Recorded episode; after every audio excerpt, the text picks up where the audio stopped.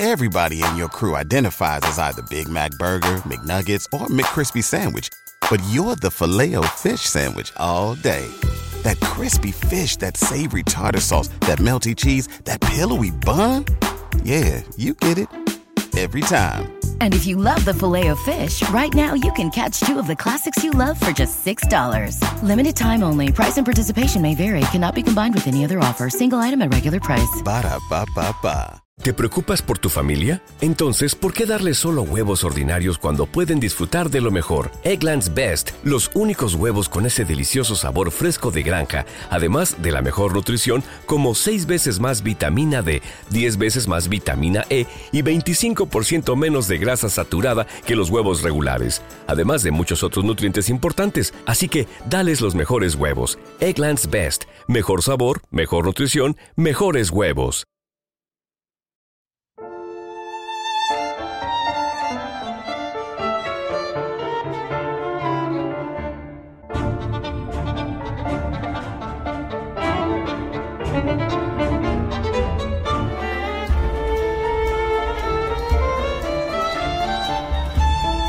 Ana Karenina, de Lev Talstov.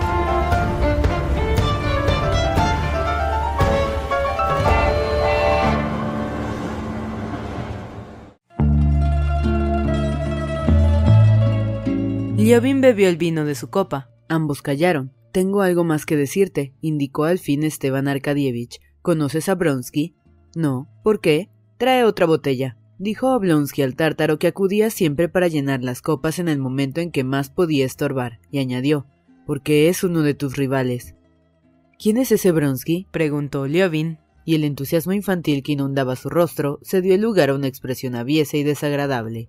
Es el hijo del conde Cirilo Ivanovich Bronsky, y uno de los más bellos representantes de la juventud dorada de San Petersburgo. Le conocí en Tver cuando servía allí. Él iba a la oficina para asuntos de reclutamiento, es apuesto, inmensamente rico, tiene muy buenas relaciones y es edecán de Estado Mayor, y además se trata de un muchacho muy bueno y muy simpático.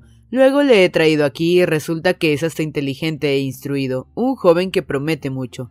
Liobin frunciendo las cejas guardó silencio. Llegó poco después de irte tú, y se ve que está enamorado de Kitty hasta la locura. Y comprendes, la madre. Perdona, pero no comprendo nada, dijo Liobin malhumorado y acordándose de su hermano, pensó en lo mal que estaba portándose con él. Calma, hombre, calma, dijo Esteban Arkadievich sonriendo y dándole un golpecito en la mano. Te he dicho lo que sé, pero creo que en un caso tan delicado como este, la ventaja está a tu favor. Liobin, muy pálido, se recostó en la silla. Yo te aconsejaría terminar el asunto lo antes posible, dijo Oblonsky, llenando la copa de Liobin. Gracias, no puedo beber más, repuso Liobin separando su copa.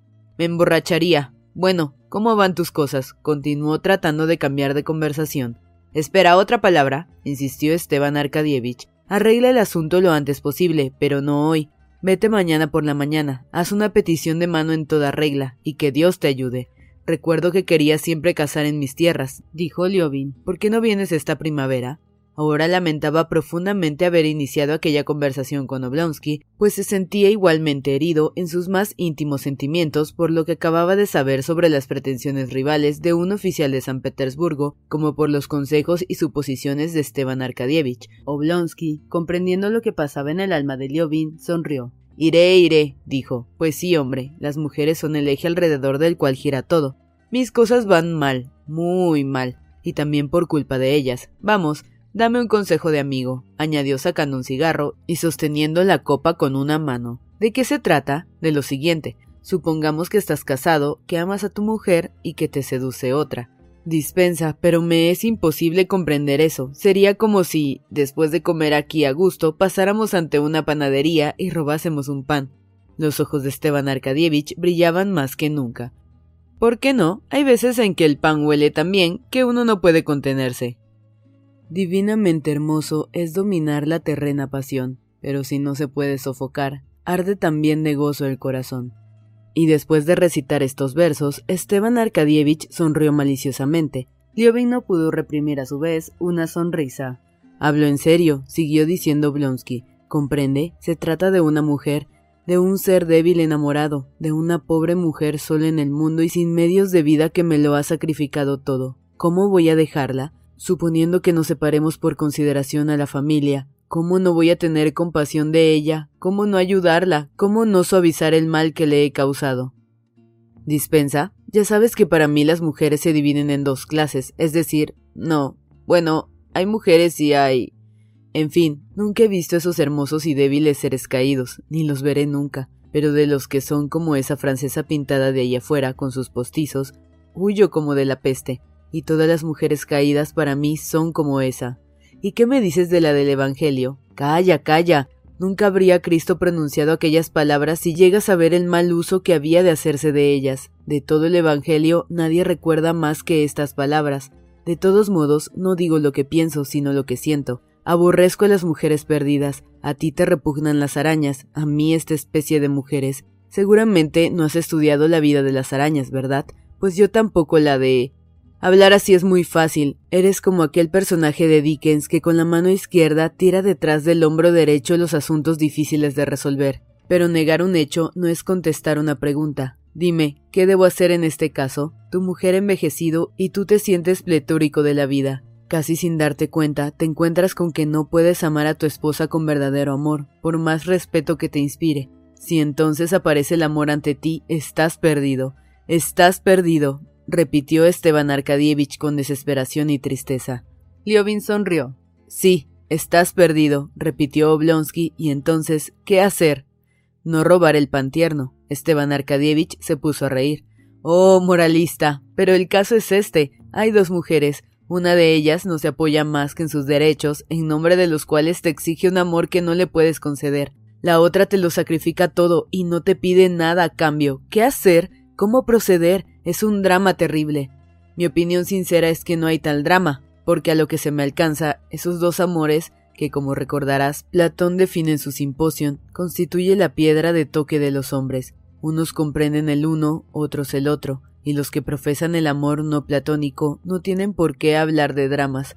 Es un amor que no deja lugar a lo dramático, todo el drama consiste en unas palabras. Gracias por las satisfacciones que me has proporcionado, y adiós. En el amor platónico no puede haber tampoco drama, porque en él todo es puro y claro, y porque... Liobin recordó en aquel momento sus propios pecados y las luchas internas que soportara, y añadió inesperadamente Al fin y al cabo tal vez tengas razón, bien puede ser, pero no sé, decididamente no sé. Mira, dijo Esteban Arkadievich, tu gran defecto y tu gran cualidad es que eres un hombre entero, ¿Cómo es este tu carácter? Quisieras que el mundo estuviera compuesto de fenómenos enteros, y en realidad no es así. Tú, por ejemplo, desprecias la actividad social y el trabajo oficial, porque quisieras que todo esfuerzo estuviera en relación con su fin, y eso no sucede en la vida.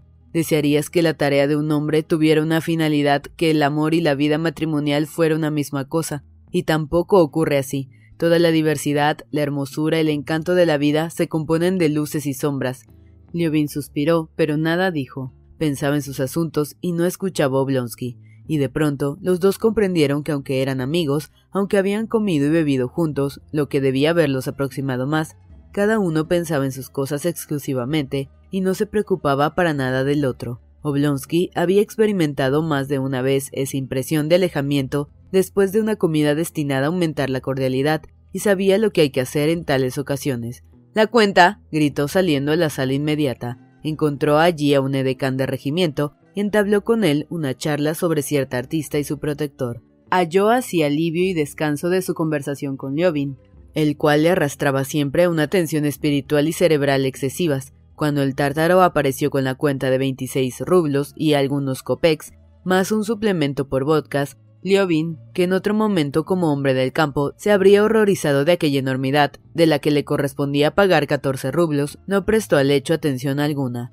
Pagó pues aquella cantidad y se dirigió a su casa para cambiar de traje e ir a la de los Sherbaski, donde había de decidirse su destino. Liobin bebió el vino. La princesita Kitty Sherbaski tenía 18 años. Aquella era la primera temporada en que la habían presentado en sociedad donde obtenía más éxitos que los que lograran sus hermanas mayores y hasta más de los que su misma madre osara esperar.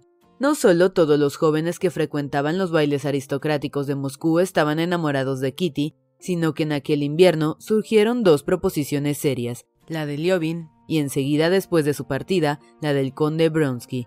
La aparición de Liobin a principios de la temporada, sus frecuentes visitas y sus evidentes muestras de amor hacia Kitty motivaron las primeras conversaciones formales entre sus padres a propósito del porvenir de la joven y éste dieron lugar a discusiones. El príncipe era partidario de Liobin y decía que no deseaba nada mejor para Kitty, pero con la característica costumbre de las mujeres de desviar las cuestiones, la princesa respondía que Kitty era demasiado joven, que nada probaba que Liobin llevara intenciones serias que Kitty no sentía inclinación hacia Liobin y otros argumentos análogos. Se callaba lo principal, que esperaba un partido mejor para su hija, que Liobin no le era simpático y que no comprendía su modo de ser. Así, cuando Liobin se marchó inesperadamente, la princesa se alegró y dijo con aire de triunfo a su marido, ¿Ves cómo yo tenía razón? Cuando Bronsky hizo su aparición, se alegró más aún y se afirmó en su opinión de que Kitty debía ser no ya un matrimonio bueno, sino brillante. Para la madre, no existía punto de comparación entre Liobin y Bronsky. No le agradaba a Liobin por sus opiniones violentas y raras, por su torpeza para desenvolverse en sociedad, motivada a juicio de ella por el orgullo. Le disgustaba la vida salvaje, según ella, que el joven llevaba en el pueblo, donde no trataba más que con animales y campesinos. La contrariaba sobre todo que, enamorado de su hija, hubiese estado mes y medio frecuentando la casa con el aspecto de un hombre que vacilara, observara y se preguntara si declarándose el honor que les haría no sería demasiado grande. No comprendía acaso que puesto que visitaba a una familia donde había una joven casadera, era preciso aclarar las cosas, y luego aquella marcha repentina, sin explicaciones. Menos mal, comentaba la madre, que es muy poco atractivo y Kitty, claro, no se enamoró de él. Bronsky, en cambio, poseía cuanto pudiera desear la princesa.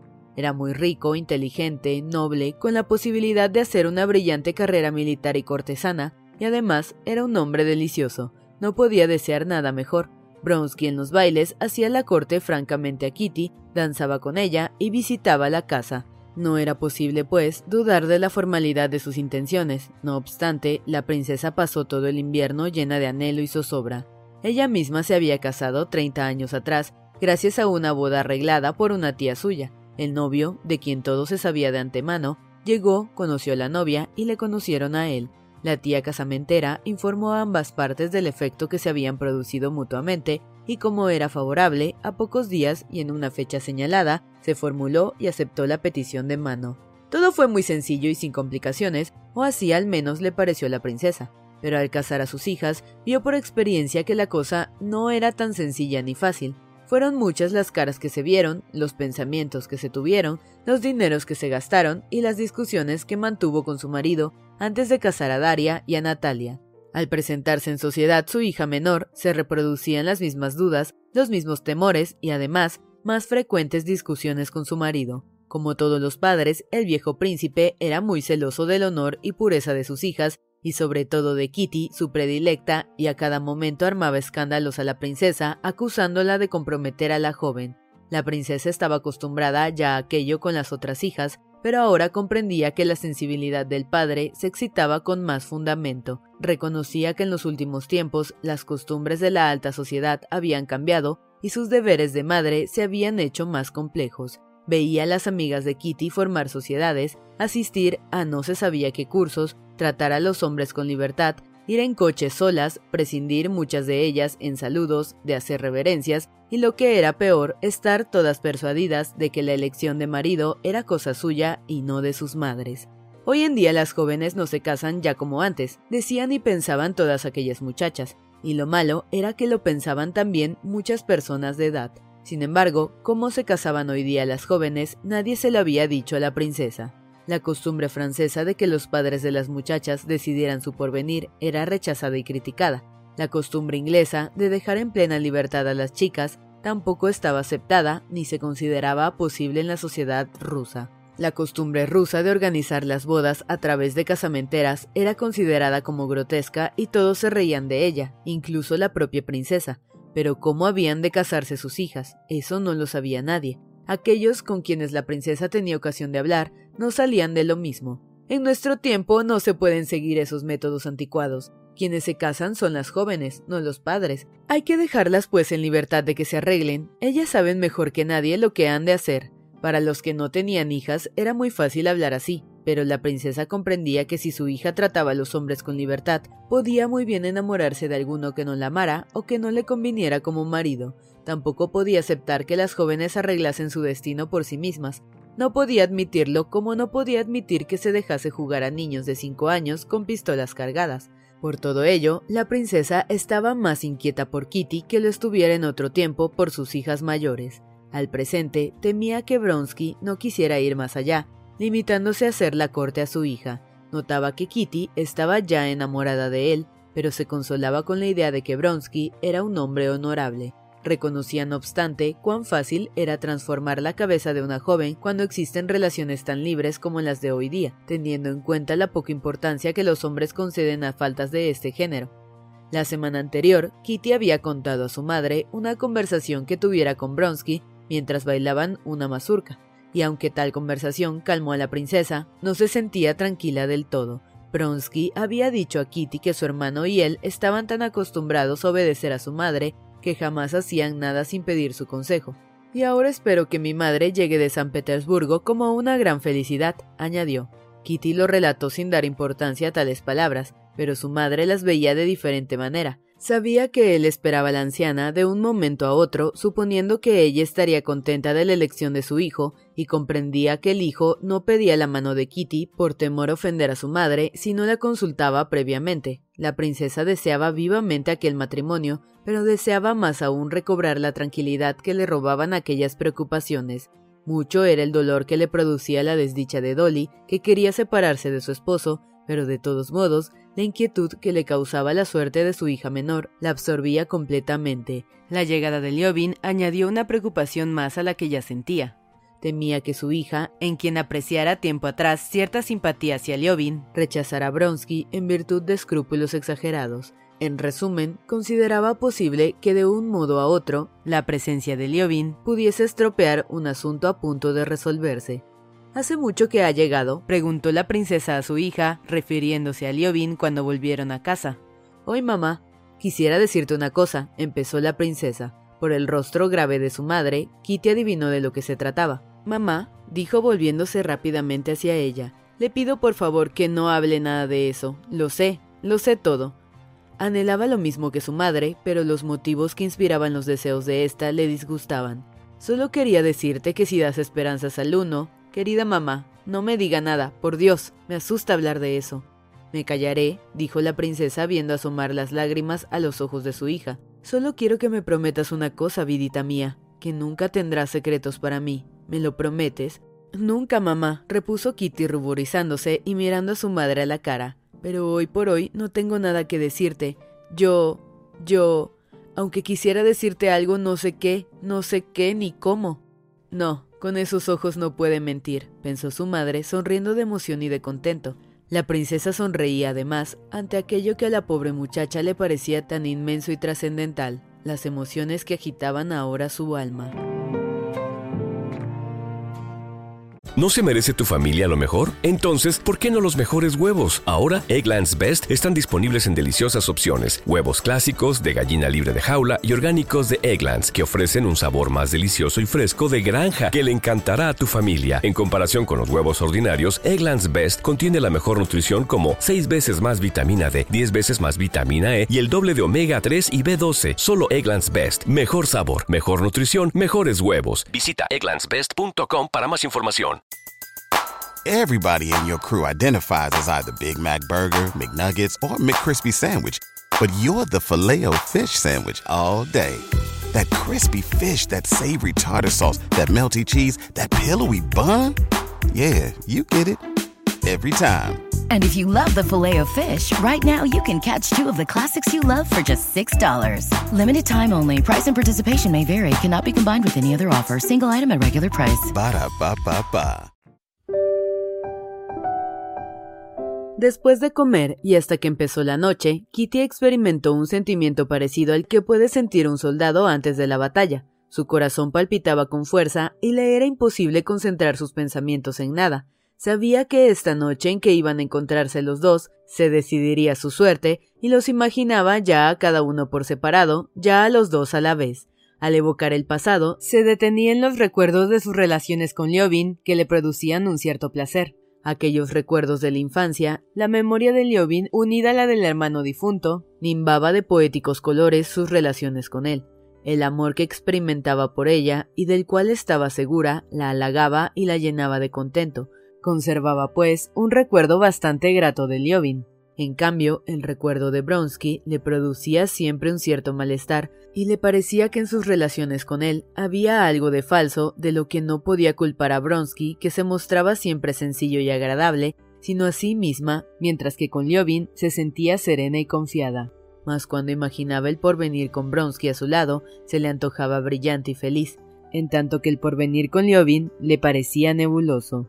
Al subir a su cuarto para vestirse, Kitty, contemplándose al espejo, comprobó con alegría que estaba en uno de sus mejores días, se sentía tranquila, con pleno dominio de sí misma, y sus movimientos eran desenvueltos y graciosos. A las siete y media, apenas había bajado al salón, el lacayo anunció Constantino Dmitrievich Liobin.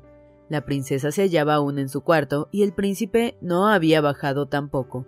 Ahora, pensó Kitty, sintiendo que la sangre le afluía al corazón, se miró al espejo y se asustó de su propia palidez. Ahora comprendía claramente que si él había llegado tan pronto era para encontrarla sola y pedir su mano, y el asunto se le presentó de repente bajo un nuevo aspecto. No se trataba ya de ella sola, ni de saber con quién podría ser feliz y a quién daría su preferencia. Comprendía ahora que era forzoso herir cruelmente a un hombre a quien amaba. ¿Y por qué? Porque él, tan agradable, estaba enamorado de ella, pero ella nada podía hacer, las cosas tenían que ser así. Dios mío, que yo misma tenga que decidirlo, pensó. Tendré que decirle que no le quiero. Pero esto no sería la verdad. Que amo a otro, eso es imposible. Me voy, me voy. Ya iba a salir cuando sintió los pasos de él. No, no es correcto que me vaya. ¿Y por qué temer? ¿Qué he hecho de malo? Le diré la verdad y no me sentiré cohibida ante él. Sí, es mejor que pase. Ya está aquí se dijo al distinguir la pesada y tímida figura que la contemplaba con ojos ardientes. Kitty le miró a la cara como si implorase su clemencia y le dio la mano. Veo que he llegado demasiado pronto, dijo Levin examinando el salón vacío, y cuando comprobó que, como esperaba, nada dificultaría sus explicaciones, su rostro se ensombreció. Oh no, contestó Kitty sentándose junto a una mesa. En realidad deseaba encontrarla sola, explicó él, sin sentarle y sin mirarla para no perder el valor. Mamá vendrá enseguida. Ayer se cansó mucho. Ayer. Hablaba sin saber lo que decía y sin separar de Liobin su mirada suplicante y acariciadora. Él volvió a contemplarla. Kitty se ruborizó y guardó silencio. Le dije ya que no sé cuánto tiempo permaneceré en Moscú, que la cosa dependía de usted. Ella inclinó más aún la cabeza, no sabiendo cómo habría de contestar a la pregunta que presentía. Depende de usted porque quería... quería decirle que... desearía que fuese usted mi esposa. Había hablado casi inconscientemente. Al darse cuenta de que lo más grave había sido dicho, calló y miró a la joven. Ella respiraba con dificultad, apartando la vista. En el fondo se sentía alegre y su alma rebosaba de felicidad. Nunca había creído que tal declaración pudiera producirle una impresión tan profunda, pero aquello duró un solo instante. Recordó a Bronsky y dirigiendo a Liobin la mirada de sus ojos límpidos y francos, y viendo la expresión desesperada de su rostro, dijo precipitadamente. Dispénseme, no es posible. Qué próxima estaba ella a él un momento antes y cuán necesaria era para su vida. Y ahora qué lejana y qué distante de él. No podía ser de otro modo, dijo Liobin sin mirarla, saludó y se dispuso a marchar.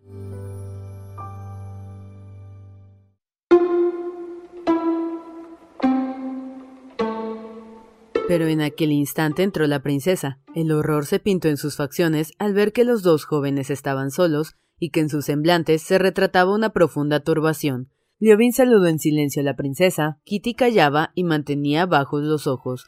Gracias a Dios le he dicho que no, pensó su madre, y en su rostro se pintó la habitual sonrisa con que recibía a sus invitados cada jueves. Se sentó y comenzó a hacer a Liobin preguntas sobre su vida en el pueblo. Él se sentó también, esperando que llegasen otros invitados para poder irse sin llamar la atención. Cinco minutos después entró una amiga de Kitty, casada en el invierno pasado, la condesa Northstone. Era una mujer seca, amarillenta, de brillantes ojos negros, nerviosa y enfermiza. Quería a Kitty y como siempre sucede cuando una casada siente cariño por una soltera, su afecto se manifestaba en su deseo de casar a la joven con un hombre que respondía a sus ideales de felicidad. y este hombre era Bronsky. La condesa había solido hallar a Liobin en casa de los Sherbatsky a principio del invierno. No simpatizaba con él. Su mayor placer cuando le encontraba consistía en divertirse a su costa. Me agrada mucho, decía, observar cómo me mira desde la altura de su superioridad, bien cuando interrumpe su culta conversación conmigo, considerándome una necia, o bien cuando condesciende en soportar mi inferioridad. Esa condescendencia me encanta. Me satisface mucho saber que no puede tolerarme. Tenía razón. Liobin la despreciaba, la encontraba inaguantable en virtud de lo que ella tenía por sus mejores cualidades, el nerviosismo y el refinado desprecio e indiferencia hacia todo lo sencillo y corriente. Entre ambos se había establecido, pues, aquellas relaciones tan frecuentes en sociedad, caracterizadas por el hecho de que dos personas mantengan en apariencia relaciones de amistad, sin que por eso dejen de experimentar tanto desprecio el uno por el otro que no puedan ni siquiera ofenderse. La condesa Nordson atacó inmediatamente a Liobin. Caramba, Constantino Dmitrievich, ya le tenemos otra vez en nuestra corrompida Babilonia, dijo tendiéndole su manecita amarillenta y recordando que Liobin meses antes había llamado Babilonia Moscú. ¿Qué? ¿Se ha regenerado Babilonia o se ha encenagado usted? Preguntó mirando a Kitty con cierta ironía.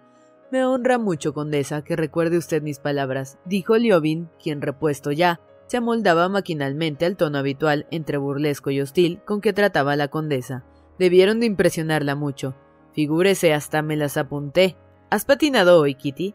Y comenzó a hablar con la joven. Aunque marcharse entonces era una inconveniencia, Liobin prefirió cometerla a permanecer toda la noche viendo a Kitty mirarle de vez en cuando y rehuir su mirada en otras ocasiones. Ya iba a levantarse cuando la princesa, reparando en su silencio, le preguntó ¿Estará mucho tiempo aquí? Seguramente no podrá ser mucho, pues según tengo entendido, pertenece usted al Semsbo. Ya no me ocupo del Semsbo, princesa, repuso él. He venido por unos días. Algo le pasa, pensó la condesa Norston, notando su rostro serio y concentrado. Es extraño que no empiece a desarrollar su tesis, pero yo le llevaré al terreno que me interesa. Me gusta tanto ponerle en ridículo ante Kitty. Explíqueme eso, por favor, le dijo en voz alta. Usted que elogia tanto a los campesinos, en nuestra aldea de la provincia de Caluga los aldeanos y las aldeanas se han bebido cuanto tenían y ahora no nos pagan. ¿Qué me dice usted de eso? Una señora entraba en aquel momento. Levin se levantó. Perdone, condesa, pero le aseguro que no entiendo nada, ni nada puedo decirle, repuso él, dirigiendo su mirada a la puerta, por donde detrás de la dama acababa de entrar un militar. Debe ser Bronsky, pensó Liobin y para asegurarse de ello, miró a Kitty, que habiendo tenido tiempo ya de contemplar a Bronsky, fijaba ahora su mirada en Liobin, y Liobin comprendió en aquella mirada que ella amaba a aquel hombre y lo comprendió tan claramente como si ella misma le hubiese hecho la confesión. Pero qué clase de persona era. Ahora ya no se podía ir, debía quedarse para saber a qué género de hombre amaba Kitty. Hay personas que cuando se encuentran a un rival afortunado solo ven sus defectos, negándose a reconocer sus cualidades. Otras, en cambio, solo ven, aunque con dolor en el corazón, las cualidades de su rival, los méritos con los cuales les ha vencido. Liobin pertenecía a esta clase de personas, y en Bronsky no era difícil encontrar atractivos. Era un hombre moreno, no muy alto, de recia complexión, de rostro hermoso y simpático, todo en su semblante y figura era sencillo y distinguido, desde sus negros cabellos, muy cortos, y sus mejillas bien afiladas, hasta su uniforme flamante que no entorpecía en nada la soltura de sus ademanes. Bronsky, dejando pasar a la señora, se acercó a la princesa y luego a Kitty. Al aproximarse a la joven, sus bellos ojos brillaron de un modo peculiar, con una casi imperceptible sonrisa de triunfador que no abusa de su victoria. Así le pareció a Liobin. La saludó con respetuosa amabilidad, tendiéndole su mano, no muy grande pero vigorosa. Tras saludar a todas y murmurar algunas palabras, se sentó sin mirar a Liobin, que no apartaba la vista de él. Permítanme presentarles, dijo la princesa, Konstantino Dmitrievich Liobin, el conde Alexis Konstantinovich Bronsky. Bronsky se levantó y estrechó la mano de Liobin, mirándole amistosamente. Creo que este invierno teníamos que haber coincidido en una comida, dijo con su risa franca y espontánea, pero usted se fue inesperadamente a sus propiedades. Constantino Dmitrievich desprecia y odia a la ciudad y a los ciudadanos, dijo la condesa Norston. Se ve que mis palabras le producen a usted gran efecto, puesto que también las recuerda, contestó Liobin, y enrojeció al darse cuenta de que había dicho lo mismo poco antes. Bronsky miró a Liobin y a la condesa Norston y sonrió. ¿Vive siempre en el pueblo? preguntó. En invierno debe usted aburrirse mucho. Vivir allí no tiene nada de aburrido si se tienen ocupaciones, y además, uno nunca se aburre si sabe vivir consigo mismo, respondió bruscamente Levin. También a mí me gusta vivir en el pueblo, indicó Bronsky, fingiendo no haber reparado en el tono de su interlocutor. Pero supongo que usted, conde, no habría sido capaz de vivir siempre en una aldea, comentó la condesa de Norston. No sé, nunca he probado a estar en ellas mucho tiempo, pero me pasa una cosa muy rara. Jamás he sentido tanta nostalgia por mi aldea rusa, con sus campesinos calzados con lapti, como después de pasar una temporada en Niza, un invierno con mi madre. Como ustedes saben, Niza es muy aburrida. Nápoles y Sorrento son atractivos, más para poco tiempo, y nunca se recuerda tanto a nuestra Rusia como allí. Parece como si... Bronsky se dirigía a Kitty y a Liovin a la vez, mirando alternativamente al uno y al otro con mirada afectuosa y tranquila. Se notaba que estaba diciendo lo primero que se le ocurría. Al observar que la condesa Norton iba a hablar, dejó sin terminar la frase. La conversación no languidecía. La princesa no necesitó, por lo tanto, apelar a las dos piezas de artillería pesada que reservaba para tales casos, la enseñanza clásica de la juventud y el servicio militar obligatorio. Por su parte, a la condesa Norston se le presentó ocasión de mortificar a Liovin. Este quiso intervenir varias veces en la charla, pero no se le ofreció oportunidad. A cada momento se decía, ahora me puedo marchar, pero no se iba y continuaba allí como si esperase algo. Se habló de espiritismo, de veladores que giraban, y la condesa Norston, que creía en los espíritus, comenzó a relatar los prodigios que había presenciado. Por Dios, condesa, lléveme a donde pueda ver algo de eso, dijo sonriendo Bronsky. Jamás he encontrado nada extraordinario a pesar de lo mucho que siempre lo busqué. El próximo sábado, pues, ¿y usted, Constantino Dmitrievich, cree en ello? ¿Para qué me lo pregunta? De sobra sabe lo que he de contestar. Deseo conocer su opinión. Mi opinión es que todo eso de los veladores acredita que la sociedad culta no está mucha más altura que los aldeanos, que creen en el mal de ojo, en brujerías y hechizos, mientras que nosotros... Entonces usted no cree. No puedo creer, condesa. Pero si yo misma lo he visto. También las campesinas cuentan que han visto ellas mismas fantasmas. Es decir, que lo que digo no es verdad, y sonrió forzadamente. No es eso, macha, intervino Kitty ruborizándose. Lo que dice Liovin es que él no puede creer. Liovin, más irritado aún, quiso replicar, pero Bronsky, con su jovial y franca sonrisa, acudió para desviar la conversación que amenazaba con tomar un cariz desagradable. No admite la posibilidad, dijo. ¿Por qué no? Así como admitimos la existencia de la electricidad y no la conocemos, ¿por qué no ha de existir una fuerza nueva y desconocida la cual... Cuando se descubrió la electricidad, respondió Liovin inmediatamente. Se comprobó el fenómeno y no su causa, y transcurrieron siglos antes de llegar a una aplicación práctica. En cambio, los espiritistas parten de la base de que los veladores les transmiten comunicaciones y los espíritus les visitan, y es después cuando agregan que se trata de una fuerza desconocida. Bronsky, como hasta entonces, escuchaba con atención a Liovin, visiblemente interesado por sus palabras. Bien, pero los espiritistas dicen que la fuerza existe, aunque no saben cuál es, y añaden que actúa en determinadas circunstancias. A los sabios corresponde descubrir el origen de esa energía. No veo por qué no ha de existir una nueva fuerza que... ¿Por qué? interrumpió de nuevo Liovin. En la electricidad se da el fenómeno de que siempre que usted frote resina con lana se produce cierta reacción, mientras que en el espiritismo, en iguales circunstancias, no se dan los mismos efectos, lo que quiere decir que no se trata de un fenómeno natural. La charla se hacía demasiado grave para el ambiente del salón y Bronsky, comprendiéndolo, en vez de replicar, trató de cambiar de tema. Sonrió pues alegremente y se dirigió a las señoras. Podíamos probar ahora, princesa, dijo, pero Liovin no quiso dejar de completar su pensamiento. Opino que el intento de los espiritistas de explicar sus prodigios por la existencia de una fuerza desconocida es muy desacertado. El caso es que hablan de una fuerza espiritual y quieren someterle a ensayos materiales. Todos esperaban que completase su pensamiento y él lo comprendió, pues a mi parecer sería un excelente medium, dijo la condesa Norston. Hay en usted algo de extático. Liovin abrió la boca para replicar, pero se puso rojo y no dijo nada. Ea, probemos, probemos lo de las mesas, insistió Bronsky, y dirigiéndose a la madre de Kitty, preguntó nos lo permite mientras miraba a su alrededor buscando un velador. Kitty se levantó para ir a buscarlo. Al pasar ante Liovin se cruzaron sus miradas. Ella le compadecía con toda su alma, le compadecía por la pena que le causaba. Perdóneme si puede, le dijo con los ojos, soy tan feliz. Odio a todos, incluso a usted y a mí mismo, contestó la mirada de él. y tomó el sombrero, pero la suerte le fue también contraria esta vez. En el instante en que todos se sentaban en torno al velador y Liovin se disponía a salir, entró el anciano príncipe y tras saludar a las señoras, dijo alegremente a Liovin: Caramba, ¿desde cuándo está usted aquí? No lo sabía, me alegro mucho de verle. El príncipe le hablaba a veces de usted, a veces de tú. Le abrazó y se puso a hablar con él. No había reparado en Bronsky, que se había puesto de pie y esperaba el momento en que el príncipe se dirigiese a él. Kitty comprendía que después de lo ocurrido, la amabilidad de su padre debía resultar muy dolorosa para Liovin. Notó también la frialdad con que el príncipe saludó por fin a Bronsky y cómo éste le contemplaba con amistoso asombro, sin duda preguntándose por qué se sentía tan mal dispuesto hacia él. Kitty se ruborizó. Príncipe, déjenos a Constantino Dmitrievich, queremos hacer unos experimentos, dijo la condesa Norston. ¿Qué experimentos? Con los veladores. Perdónenme, pero en mi opinión, casi es más divertido el juego de prendas, opinó el príncipe mirando a Bronsky y adivinando que era él quien había sugerido el entretenimiento. Por lo menos jugar a prendas tiene algún sentido. Bronsky, más extrañado aún, contempló al príncipe con sus ojos tranquilos. Luego empezó a hablar a la condesa Norston del baile que debía celebrarse la semana siguiente. ¿Asistirá usted, verdad? preguntó a Kitty. En cuanto el viejo príncipe dejó de hablarle, Liovin salió procurando no llamar la atención.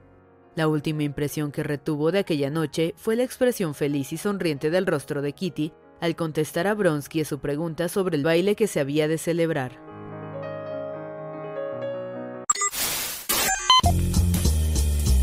No te pierdas la continuación de esta historia. Capítulos todos los lunes, miércoles y viernes. Suscríbete. El Cuentero, con historias para tus oídos.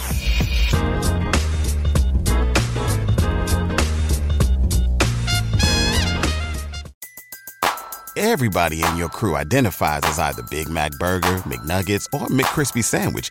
But you're the filet fish Sandwich all day. That crispy fish, that savory tartar sauce, that melty cheese, that pillowy bun.